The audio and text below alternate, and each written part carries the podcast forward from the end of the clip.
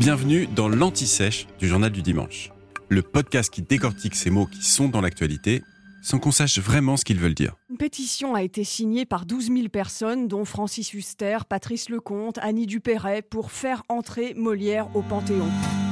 Au fait, qui était vraiment Molière? Vous connaissez forcément ses pièces, vous savez qu'il s'appelait en réalité Jean-Baptiste Poquelin et qu'il est l'un des plus grands dramaturges français.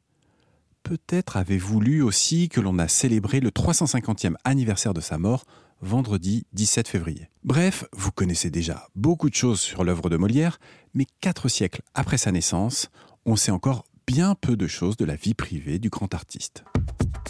Il n'a laissé aucune trace personnelle, aucun écrit.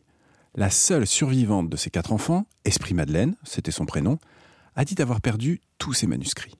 En 1705, Jean-Léonard Le Gallois de Grimarest publie certes une première biographie avec le témoignage de proches, mais les historiens ont depuis relevé de très nombreuses incohérences dans l'ouvrage.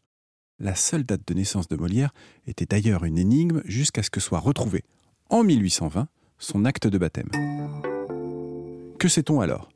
Jean-Baptiste Poquelin doit hériter de la charge de son père, tapissier et valet de chambre du roi, une excellente situation.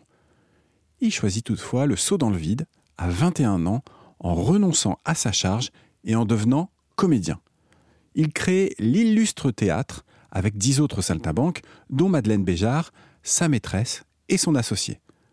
Bon, Molière finit par épouser la fille de Madeleine, Armande, en 1662. La troupe connaît toutefois des difficultés financières et Molière, après avoir été libéré de prison par son père, fuit Paris. Pendant 13 ans, il sillonne la France. Les historiens ne retrouvent sa trace qu'en 1658, quand il réussit à jouer, grâce à ses relations à Paris, devant le jeune Louis XIV. Le souverain est conquis et fait de Molière une vedette de la cour. Les précieuses ridicules, Tartuffe, Lavare. Pendant 15 ans, il réinvente la comédie et marque l'histoire de son pays et de sa langue. Son décès est une nouvelle fois entouré par la légende. Il serait mort sur scène en jouant le malade imaginaire. En réalité, c'est chez lui qu'il trouve la mort, certes quelques heures après avoir joué, à l'âge de 41 ans. On peut se recueillir désormais devant sa tombe au Père-Lachaise à Paris. Son corps a été transféré dans le cimetière en 1817, juste après la construction du site. Enfin, son corps. On ne sait pas vraiment en fait. Comme il était comédien, ce qui était très mal vu par l'Église catholique à l'époque, Molière a été enterré de nuit sans pierre tombale. Il était juste inscrit sur le registre. Quant à la Révolution, on a voulu honorer la mémoire de ce grand homme. Eh bien, eh bien on ne savait plus vraiment où était sa tombe. Et on ne sait pas vraiment qui est le Molière du Père Lachaise.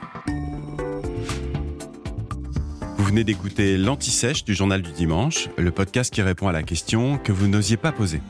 Je suis Vivien Vergniaud et si vous avez aimé ce podcast, mieux si vous voulez écouter d'autres épisodes préparés par la rédaction du JDD, c'est facile. Abonnez-vous, suivez-nous, c'est gratuit. On vous donne rendez-vous trois fois par semaine en podcast et tous les jours sur le JDD.fr. À bientôt.